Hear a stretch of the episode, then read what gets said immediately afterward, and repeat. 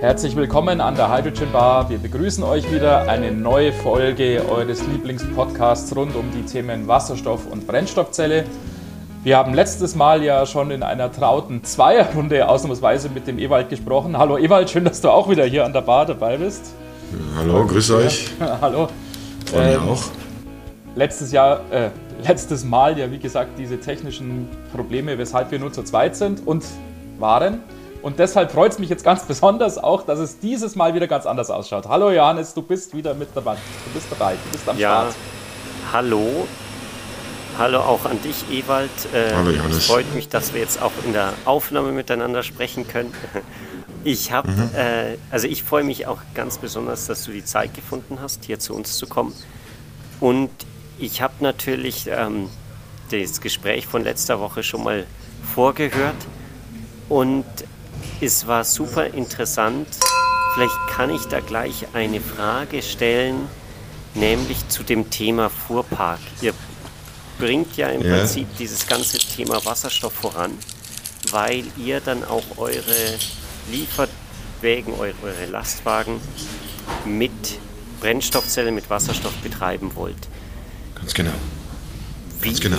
Äh, ganz kurz noch, wir haben starke Hintergrundgeräusche. Ich, ich glaube, es ist beim Ewald. Da war jetzt gerade irgendwie sowas wie Schlüsselklappern und Gespräche im Hintergrund. Ja, das, äh, ich befinde mich gerade bei uns in der Elektrolyse. Ähm, Anlage und äh, wie gesagt, wir sind mitten in der Betriebnahme. Ich versuche den Lärmpegel hier unten zu halten, aber das ist von mir gekommen, ja. Ja, okay, passt. Ist ja ein äh, Live von der Elektrolyseanlage, das ist äh, ja auch sehr positiv. Wir beschäftigen gut, genau, uns nicht ja. nur mit, mit Papierentwürfen, äh, genau. sondern auch mit der richtigen Realität. Ganz genau, ganz genau. Genau. Mhm. Aber nochmal zu den LKWs. Wie, wie ist denn da diese Entscheidungsfindung gekommen? Die, das letzte Mal hast du gesagt, ja. Ähm, ihr wolltet nicht auf batterieelektrische LKWs gehen, weil man da nur einen, Teilaspekt ähm, ja, abdecken genau, kann. Genau. Und dann eben die Entscheidung, auf Wasserstoff zu gehen. Wobei man ja auch sagen muss, im Prinzip gibt es ja noch gar keine Wasserstoff-LKW oder beziehungsweise nur schon. im Probebetrieb. Mhm. Ähm, richtig. Genau. Ja, Was jetzt, äh, man, wir haben ja, hatten wir, Entschuldige. Ja? Was hat euch bewogen, da vorne wegzugehen? Und nicht erst ja, zu warten? Wir haben das sehr intensiv untersucht. Ähm, das war damals, ähm, wir haben das ja parallel gemacht. Äh, zum Teil das Projekt hier ist im 1. März 2017 losgegangen bei uns. Ähm, und da haben wir aber immer noch untersucht, äh, Batterien versus Wasserstoff. Und die, das haben wir sehr genau uns angeschaut und es ist einfach an dem Umstand gescheitert, dass die Fahrzeuge äh, zu geringe Reichweite, zu starke Abstriche bei der Nutzlast. Ähm, und dann eben haben wir eine, ähm, ja, ich sage jetzt mal ganz grob, eine Kostenparität gesehen. Ja. Ähm, das heißt, für uns war die Entscheidung damals zu sagen, ja gut, das eine kostet sehr viel, das andere kostet auch sehr viel und die rein batterieelektrischen, da können wir mit den Reichweiten und äh, auch vor allem mit den Nutzlasten nicht äh, transportieren, was wir bisher transportieren konnten. Und unser Anliegen war natürlich ganz praktisch, wir wollten unsere Logistik jetzt nicht komplett umkrempeln. Ja. Und deswegen ähm, haben wir gesagt, Entschuldigung, das war jetzt wieder ein Schlüsselgeklapp auf meiner Seite. Und deswegen haben wir gesagt, ja, wenn wir, die, wenn wir unsere Logistik so gut wie möglich beibehalten wollen, äh, dann ist äh, die Brennstoffzelle unsere Lösung, weil ansonsten hätten wir von unseren 33 Rollis, die wir es nennen, das sind die Transportcontainer, mit denen wir unsere Waren rausbringen in die Filialen, da, da, da hätten wir einfach vom Gewicht her und, ähm, einfach nur mit die Hälfte oder zwei Drittel zuladen können. Und, und dann haben wir das auch untersucht mit Ladestationen, Zwischenladestationen und äh, das ist ja auch nicht äh, gratis. Also einer unserer Märkte hat eine durchschnittliche Netzanschlusskapazität von 15 kW. Ja, und wir hätten dann bei jeder äh, Zwischenladestation nochmal äh, mindestens äh, 20 kW zukaufen müssen und Netzanschlussgebühren, Netzverstärkungsmaßnahmen, die da alle mitkommen. Und wir haben dann gesehen, ähm, dass, dass das ähm, dass, dass Wasserstoff hier eine, eine, wesentlich, eine wesentliche Erleichterung bei der Infrastruktur darstellt, weil die Fahrzeuge, ähm, die, da haben eine Infrastruktur, einen Elektrolyseur natürlich, ähm, ist ein großer Aufwand und wir haben eine Tankstelle und und, und das war's dann. Ja. Und da brauchen wir keine Zwischenladung und wir müssen auch keine Infrastruktur in den Filialen vorsehen.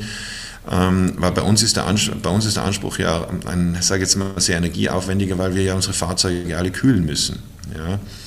Ja. Und äh, wenn man das alles dann zusammennimmt, und in, äh, in Tirol haben wir auch immer noch, ja, wir wissen noch nicht, wie lange das noch sein wird, aber wir haben immer noch Winter ja, die den Namen verdienen. Also das heißt mit Schnee auf der Straße und äh, tiefen Temperaturen. Ja.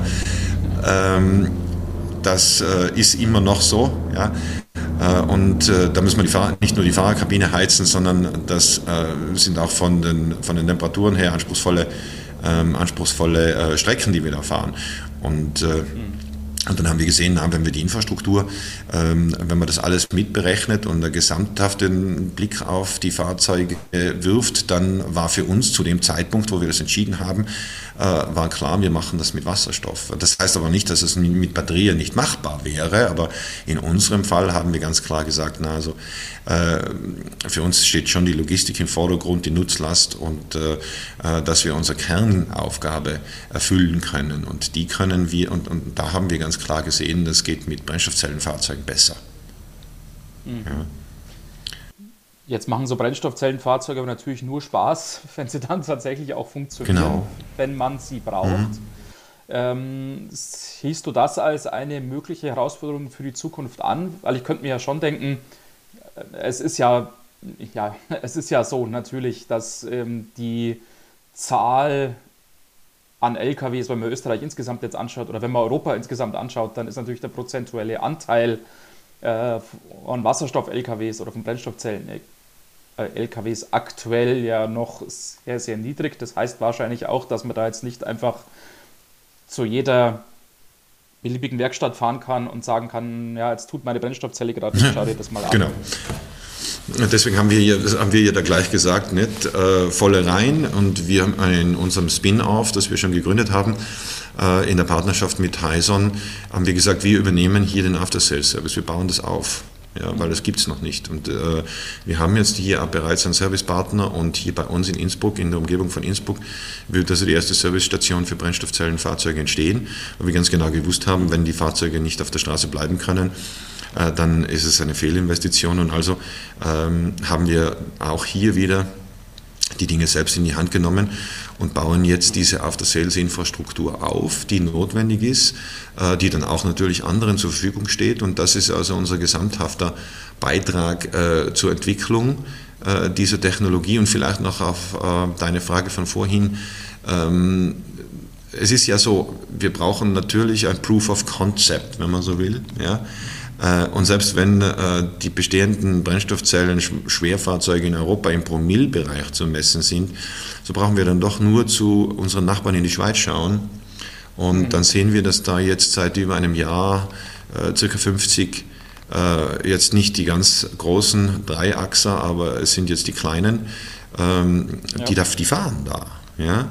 Und, ja. Ähm, und wenn man nach Südkorea schaut, dann sieht man, äh, die Leute von Hyundai, die machen das nicht erst seit gestern, aber auch äh, in Singapur die Leute von Hyson, die die Brennstoffzellen, die Leute von Horizon, die die Brennstoffzellen für unsere Hyson-LKWs bauen, die arbeiten auch schon seit den Ende der 90er Jahre daran.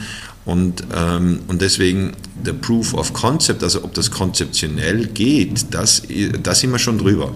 Ja? Ähm, mhm. äh, ob die Fahrzeuge dann im Einzelnen äh, die werden Kinderkrankheiten haben, ganz klar. Ja, und äh, und äh, das ist aber auch bei der Elektrolyse so und das ist bei dem äh, Wasserstoffbetankungssystem genau dasselbe. Und äh, ja, entweder man, und, aber es ist ja ganz klar, wenn jeder wartet, bis die Kinderkrankheiten draußen sind, wer soll dann die Kinderkrankheiten ausmerzen? Ja, also das wird dann nicht gehen. Ja. Und äh, wir haben gesagt, wir setzen uns da drauf, weil äh, wichtig ist im Endeffekt die Dekarbonisierung. Und das ist ja der Grund, warum wir diese Übung machen. Ja? Und, äh, Und deswegen haben wir gesagt, okay, es ist Zeit, es ist hoch an der Zeit und gerade eben, ihr habt es gestern mitbekommen wahrscheinlich, die, äh, der, die, der IPPC hat äh, ihren sechsten Amendment-Bericht veröffentlicht und äh, ja, was geht da aus diesen 3500 Seiten hervor? Das Fenster für sinnvolle Dekarbonisierungsaktivitäten schließt sich. Ja, und äh, da, das gibt uns einfach allen recht. Jeder von uns muss da was tun. Ja, und wir sagen, äh, konzeptionell geht das. Äh, wir sehen das. Ja, wir sehen das in Kalifornien im Nutzfahrzeugbereich, auch in Asien. Wir sehen jetzt, dass die Olympischen Winterspiele in Beijing, da haben sie über 500 Busse im Einsatz gehabt. Ja. Ich habe jetzt gerade gesehen, in, in China äh, die erste Flotte von, glaube ich, 40 äh, Betonmischmaschinen auf Brennstoffzellenbasis ist unterwegs. Ja. Und dann sage ich, okay, mehr als das kriegen wir nicht ja, als Versicherung. Und äh, das ist uns Versicherung genug gewesen und deswegen ja. stehen wir jetzt halt hier. Ähm, ein paar Tage kurz vor der Inbetriebnahme unserer Elektrolyse. Ja. Mhm. Das ist ja super interessant, dass quasi jetzt M-Preis sich erweitert vom, vom, von der Supermarktkette zum, äh, ja, wie soll man sagen, LKW-Wartungsunternehmen. Ja, deswegen ist ja auch ein Spin-off. Also ja, das ist jetzt genau. nicht im genau. Kernprozess unseres Unternehmens, genau. ja. Das ist ja eine, no, ein, genau, genau, genau, genau, ja. Also die, Aber es, es ist ja trotzdem faszinierend, was für neue Möglichkeiten ist da, sich da ergeben.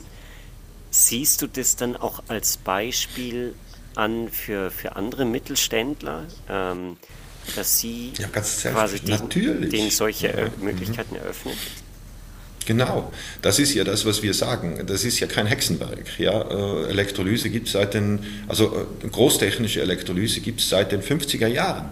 Ja? 1950 sind die ersten Megawatt-Elektrolyseure gebaut worden. Äh, das ist eben kein Hexenwerk. Das ist nicht wie Mission Mars oder Multiplanetary Species oder whatever, ja? genau.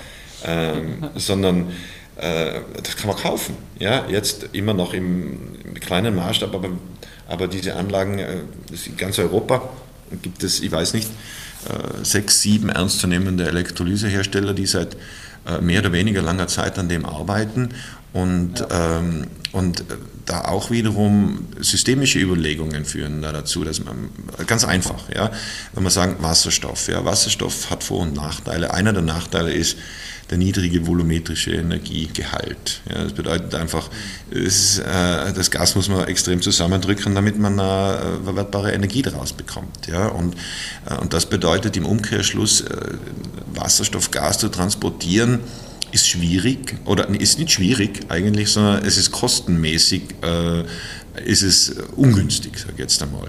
Und deswegen die nächste Überlegung, Strom ist viel günstiger ja, zu transportieren.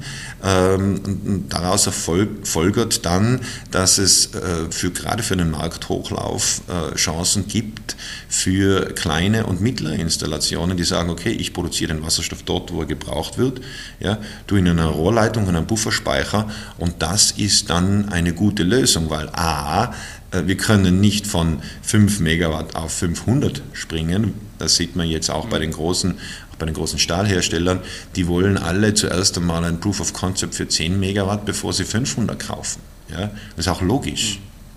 Und deswegen ist ja die Marktentwicklung, die wird ja von kleineren Anlagen, die technologisch und auch vom Investment her überschaubarer sind, wird das getrieben. Und wenn so eine kleine bzw. mittlere Anlage wie unsere, die 1300 Kilo Wasserstoff am Tag in Volllast produzieren kann, die dient dann als Proof of Concept, als Forschungsobjekt, um darauf aufbauend dann eben das Investitionsvolumen und die Megawatts zu erhöhen. Und äh, wenn ich das jetzt dann kombiniere mit dem eingangs erwähnten Argument, dass es viel besser ist, den Strom dorthin zu produzieren, wo dann der Wasserstoff produziert wird, der vor Ort verbraucht wird, ja, dann ergibt sich ganz klar ein äh, Dekarbonisierungspfad, der für Mittelständler geeignet ist, wo ich sage, ich mache hier lokal für meinen Energiebedarf, für meine industrielle Prozesswärme, wenn es die ökonomischen Rahmenbedingungen erlauben, und auch für meine Dekarbonisierung im äh, Schwerverkehr, mache ich hier lokal Wasserstoff. Ja? Äh, und äh, nehmen den Strom aus dem Netz und äh, weil das ist ja auch einer der Gründe, warum wir hier als, als sozusagen als, als Captive Fleet Betreiber, also als, als ähm, eine Flotte, die jeden Tag wieder zu ihrem Ausgangspunkt zurückkehrt, ähm, wo sich das eignet, weil da kann ich nämlich eine ganze Flotte mit äh, der gleichen Infrastruktur bedienen. Da habe ich nicht so wie jetzt an den deutschen Autobahntankstellen ähm, oder an den deutschen H2-Tankstellen, wo ich sage, wir haben zwar in Deutschland jetzt, äh, ich weiß nicht wie viele, über 100, ähm, aber halt die Auslastung ist nicht da. Und da ist es viel besser, hier äh, diese Lösung, die wir gemacht haben, äh, ins Auge zu fassen und sagen, ja, bitte, jeder kann für sich selber dezentral Wasserstoff erzeugen und das ist kein Hexenwerk. Ja. Ja. Jetzt hattest du auch erwähnt, es wäre auch ein Konzept, was durchaus auf andere Mittelständler auch übertragbar wäre. Äh, und es ist ja auch tatsächlich so, ihr seid in Österreich ja, ja sozusagen bester Gesellschaft, wenn man das mal so sagen kann. Es gibt ja auch die, diese Gruppe, die sich da nennt H2 äh, Mobility Austria, wo ja unter anderem auch Mittelständler dabei sind, sind auch größere Spieler dabei, genau. also da sind dann auch halt OMV und Verbund mhm. und äh, die Post, die Rewe Group und so weiter dabei, aber auch Mittelständler. Ja. Ich äh, gehe mal davon aus, dass ihr die Aktivitäten auch dieser Gruppe ja sehr, sehr ja, genau verfolgt und da ja sicher auch Berührungspunkte. Genau, also das ist eine weitere Initiative, um die wir sehr froh sind. Also wir brauchen viele Initiativen, auch private, damit auch äh, die richtigen äh, Impulse an die Regierung herangetragen werden, um entsprechende Rahmenbedingungen zu schaffen. Und ähm, wir werden auch äh, uns mit dieser Gruppe äh, H2 Mobility Austria verbinden, weil unsere Ziele sind ident mit äh, den Zielen dieser Gruppe. Und wir arbeiten ja auch inhaltlich bereits mit einigen äh, der äh, Partner, die jetzt schon Partner sind aus der Gruppe zusammen, äh, sehr intensiv, gerade eben auf dem, im Lkw-Bereich. Und, und, und das bedeutet, ähm, wie eben gesagt habe, wir sind im Moment gerade dabei, unsere Elektrolyse in Betrieb zu nehmen. Da ist äh, all hands on deck, sage ich jetzt. Ähm, und das muss jetzt gerade noch äh, zwei, drei Wochen warten. Und da werden wir dann auch hier sichtbar und, äh, ähm, und unsere, unsere Stimme da mit in, diesen, in, diesen, in diese Anstrengung mit hineinlegen. Es bildet sich ja dann um euch herum ja ein richtiges Ökosystem. Hast du, glaube ich, im, im letzten Gespräch auch gesagt. Genau. Es ist nicht nur M-Preis, die äh, Wasserstoff-LKWs haben und die, die Wasserstoff erzeugen, Wasserstoff nutzen, sondern es gibt jetzt auch einige Firmen, die dann eurem Beispiel folgen aus der Region und die ihr dann auch mit Wasserstoff beliefert. Ähm, ist es dann richtig so ein, eine Grassroots-Bewegung im Prinzip, dass von Boden herauskommen die ganzen Firmen und sagen, oh, das ist was für mich, da kann ich mitmachen, da sehe ich Potenzial, das ihr ja. dann im Prinzip getriggert habt? Ja, also das, ähm, das ist so, ähm, äh, also ob das jetzt eine Grassroot-Bewegung ist, aber ich weiß schon, was du meinst und äh, ich glaube, das kann man schon mit Ja beantworten. Ähm, es, äh, es gibt jetzt zwei äh, Projekte, die, da schon entschieden sind ähm, und die gebaut werden. Das ist das Power to X in, äh, in der Nähe von Kufstein von der DIVAG und das ist die, das ist die Schmalspurbahn, die Zillertaler Verkehrsbetriebe die hier ihre Bahn mit Brennstoffzellen betreiben wollen. Und das werden auch ähm, logischerweise ähm, ähm, Wasserstofferzeugungsprojekte sein. Und was wir hier anstreben, ist äh, genau das, nämlich ein Ökosystem zu schaffen, äh, wo man, und da geht es nicht nur, so sehr, nicht nur darum, dass wir äh, die Zillertalbahn oder auch die Tankstelle, die die DIVAG hier an der Interautobahn richten will, beliefern, sondern es geht auch darum, dass wenn wir keinen Wasserstoff haben, dass sie uns beliefern können. Und das ist ja ein wichtiger Punkt, weil ähm, alle Anwendungsfälle müssen sich ja dann an der Verfügbarkeit messen. Ähm, und wenn wir jetzt bei den Fahrzeugen bleiben, dann ist das so, dass äh, wenn unsere Flotte äh, jetzt keinen Wasserstoff hätte, das wäre ganz übel, das haben wir letzte, letzte Woche auch schon ähm, ähm, besprochen und äh, um sicherzustellen, dass dann andere Erzeuger hier sind, die diesen Wasserstoff äh, on short notice ähm, auch uns liefern können, ja, um, damit dann ein belastbares Energiesystem, äh, erneuerbares, CO2-freies Energiesystem aufzubauen und die Verfügbarkeit für, von Dieselkraftstoff dann irgendwann zu erreichen. Weil de facto ist ja so, Dieselkraftstoff ist, da, da, da, da, spricht niemand über Verfügbarkeit, weil der halt einfach dermaßen verfügbar ist, dass es kein Problem ist. Ja, aber das ist ja beim Wasserstoff nicht so.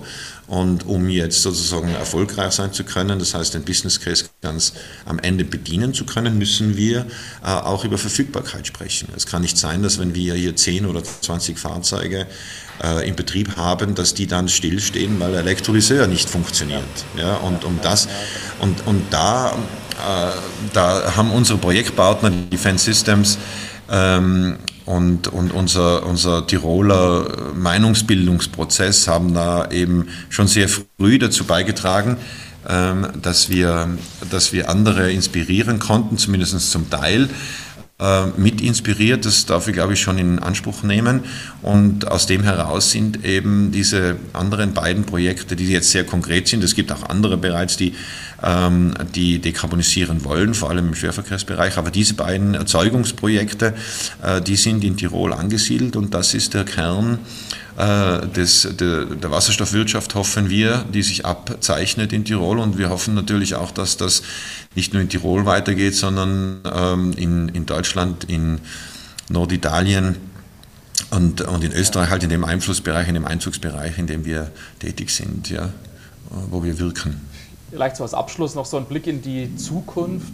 Wie groß sollte aus deiner Sicht denn so ein Ökosystem, wie wir es gerade beschrieben haben oder wie du es gerade beschrieben hast, in Zukunft sein? Weil du hast ja auch den Vergleich mit Diesel angestellt wo das ja ganz anders läuft. Man erzeugt ja seinen Diesel jetzt nicht selber in Tirol und verteilt den an die Zillertalbahn und an euch, sondern es ist ja eigentlich so, die konventionellen ähm, Kraftstoffe werden ja in einem sehr, sehr großen Maßstab sehr zentral ja, erzeugt und dann genau.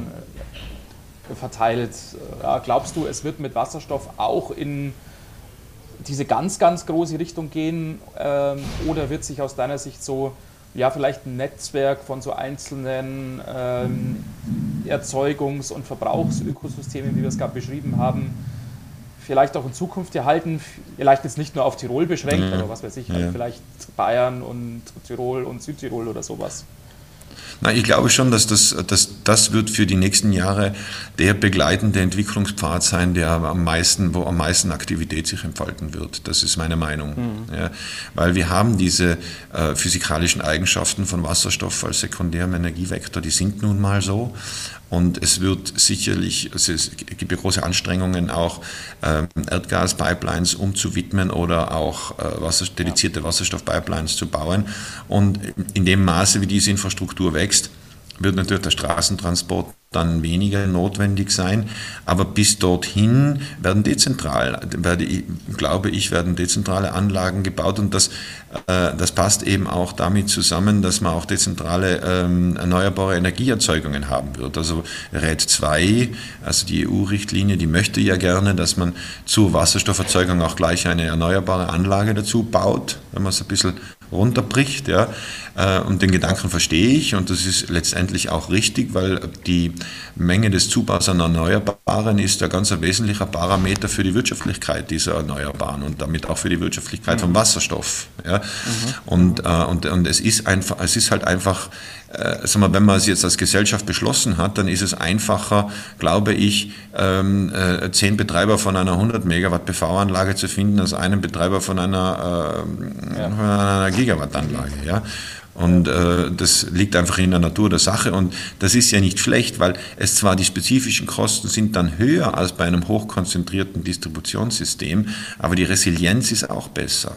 Ja, und ich glaube, das ist eine volkswirtschaftliche Überlegung, die wir nicht also auch also Acht lassen sollten. Wir brauchen ein resilientes ähm, ähm, Energiesystem und deswegen wird es äh, besser sein, viele kleine Einheiten zu haben und sozusagen zuerst im kleinen Bereich eine Energiebilanz herzustellen, um dann erst Defizite oder Überschüsse über ein übergeordnetes Netz woanders hin zu transferieren. Ja? Und auch im natürlichen Wachstumszyklus von solchen Technologien, ähm, wie eingangs bereits erwähnt, äh, ist es natürlich sinnvoll, äh, zuerst die etwas kleiner skalierten Lösungen in Angriff zu nehmen und, äh, und daraus dann zu lernen, bevor man dann äh, Megawatt äh, oder, oder 500 Megawatt oder, oder Gigawatt Anlagen baut. Ja. Mhm. Das ist ja super spannend, weil meistens kommt ja eigentlich dieser Einwand, Wasserstoff, das ist einfach nur die, die Fortschreibung von der zentralen Verteilung von Öl und, und Benzin und Diesel. Und nur mit Strom kann man das dezentral gestalten. Im Prinzip sieht man ja an euch, dass das gar nicht der Fall ist, sondern dass ihr sehr wohl die komplette Wasserstoffkette dezentral handeln könnt und damit auch wirklich praktische Erfolge vorweist.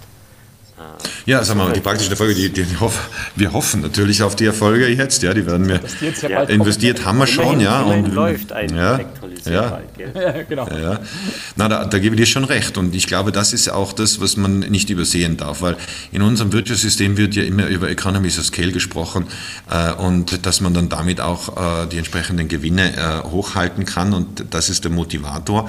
Aber wir denken da ähm, erst einmal ähm, äh, daran zu sagen, okay, was ist die Aufgabe und wie kann ich diese Aufgabe dann mit dem geringsten möglichen Mitteleinsatz umsetzen. Ja, also äh, die Aufgabenzentriertheit ist ein wichtiger Punkt. Äh, also wir, sind, wir zentrieren uns nicht darum, wie können wir in fünf Jahren den größten Gewinn damit machen, sondern wie können wir die Aufgabe lösen und wie können wir das so machen, dass wir wirtschaftlich das vertreten können.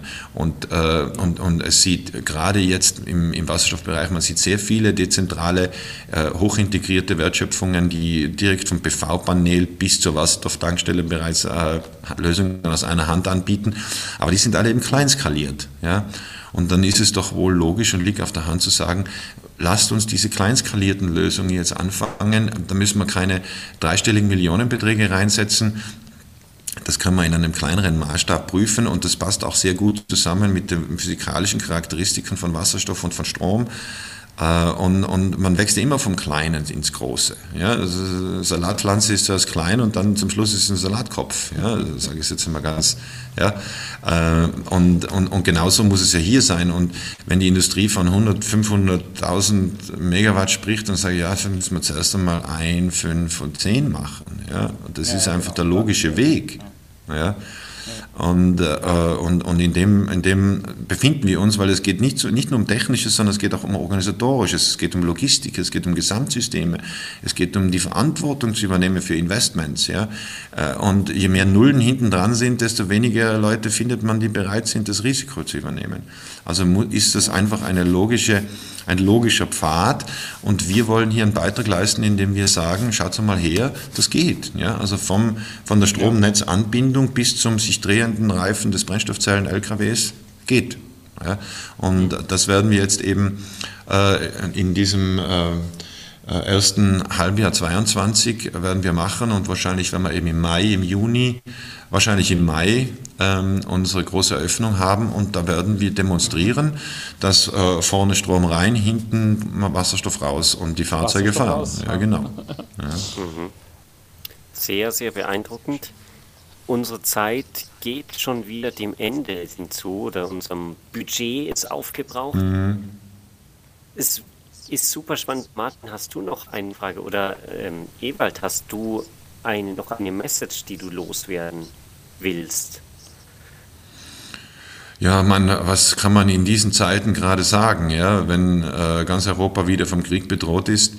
Ähm, und äh, wenn ihr die einschlägigen Foren anschaut, dann äh, ist eh ganz klar, äh, die Abhängigkeit von Fossilen hat uns in, in diese Misere hineinmanövriert und mir ist es ein großes Anliegen festzuhalten, dass je früher wir uns von dieser Abhängigkeit emanzipieren, desto größer wird unser Beitrag sein, hier in Europa wieder Frieden zu haben. Ja. Vielen Dank, das sind sehr schöne Schlussworte. Vielen Dank für deine Zeit. Ja, danke euch. Vielen danke, Dank auch für die Flexibilität danke. und dass wir auch diese technischen Schwierigkeiten auch zusammen dann jetzt gelöst haben. Letztendlich, das ist ja auch schön ja. zu sehen. Also nicht was die Elektrizität angeht, sondern was die Aufnahme dieses, dieses Podcast, dieses Podcast angeht. Ja. Genau. Mhm. ja, wahrscheinlich geht es euch mit, mit äh, eurem Elektrolyseur dann letztendlich besser als jetzt uns mit unserem blöden Podcast. ja, hoffen wir mal. Ich drücke auf jeden Fall. Ja, super. Vielen Dank. danke Martin, danke Johannes. Ja. Vielen Dank dir und dann alles Gute für die Inbetriebnahme. Und ja, vielen Dank. Ja. Wir freuen uns dann mal wieder von dir zu hören, wenn, wenn dann alles Wenn Neues zu berichten ist. Ja, genau. Wir haben ja gesagt, wir machen einen Cliffhanger mit, ja. mit, mit, mit, ja, unserem, mit genau. unserem Podcast. Ja. ja. Genau, richtig. Ja, genau. Sehr cool. Okay, ja, sonst zum Abschluss noch wie immer für die Hörer der Hinweis, schaut doch mal auf der Webseite vorbei, www.hydrogenbar.de. Nutzt auch gerne das Kontaktformular, was auf der Webseite zu finden ist. So könnt ihr mit Johannes und mir in Kontakt treten oder wenn ihr Fragen an den Ewald habt, schreibt ihr auch gerne ins Kontaktformular und wir leiten entsprechend weiter. Ansonsten freuen wir uns, wenn ihr auch in der nächsten Woche wieder dabei seid. Wünschen euch eine schöne Woche und alles Gute. Wir hören uns zur nächsten Folge. Macht's gut. Bis, Bis dann. dann. Ciao. Bis dann. Ciao.